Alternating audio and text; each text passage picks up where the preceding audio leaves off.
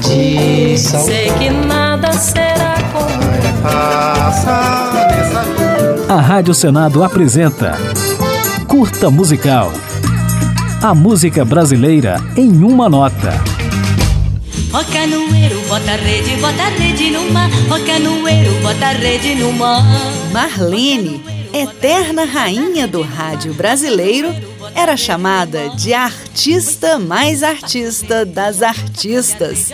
E ainda tinha um slogan que dizia: Ela canta e dança diferente. Vocês querem que eu cante?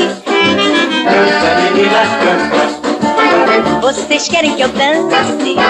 Nascida em São Paulo em 1922, a cantora, compositora, atriz, apresentadora e dançarina Victoria Bonaiuti adotou o nome Marlene ainda na adolescência para cantar no rádio escondida da mãe, que não aceitava que a filha seguisse carreira artística. Só o é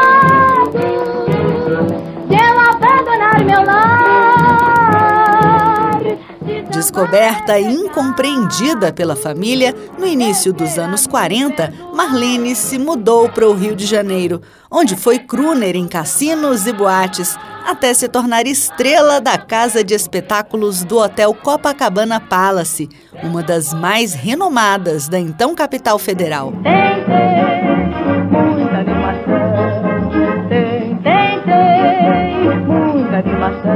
Logo a artista foi contratada para cantar no rádio e gravou as primeiras músicas. Entre elas, a marcha Coitadinho do Papai, muito popular no carnaval de 1947.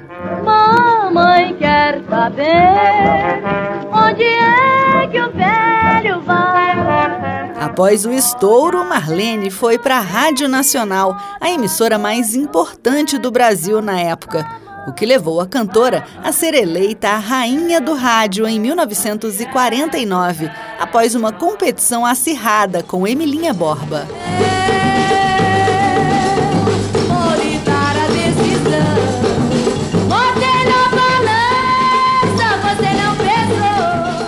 Nessa ocasião, nasceu a famosa rivalidade entre as duas cantoras, com direito à disputa entre torcidas e uma imprensa ávida por explorar a polêmica, que fez o público acreditar erroneamente que elas eram inimigas, mesmo tendo gravado músicas juntas. Eu já vi tudo, tu queres me contrariar.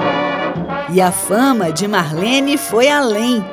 Nos anos 1940 e 50, a artista estrelou diversos musicais no teatro e no cinema.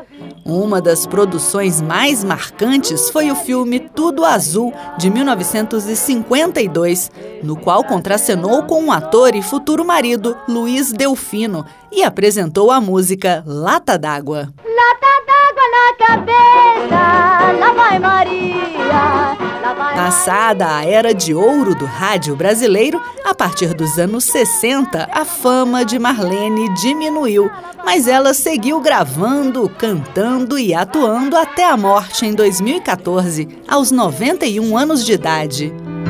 Se fosse permitido, eu reverti o tempo.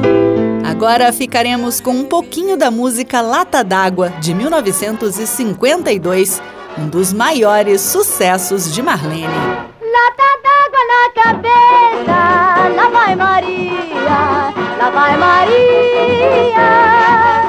Sobe o morro, não se cansa, pela mão leva a criança, lá vai Maria.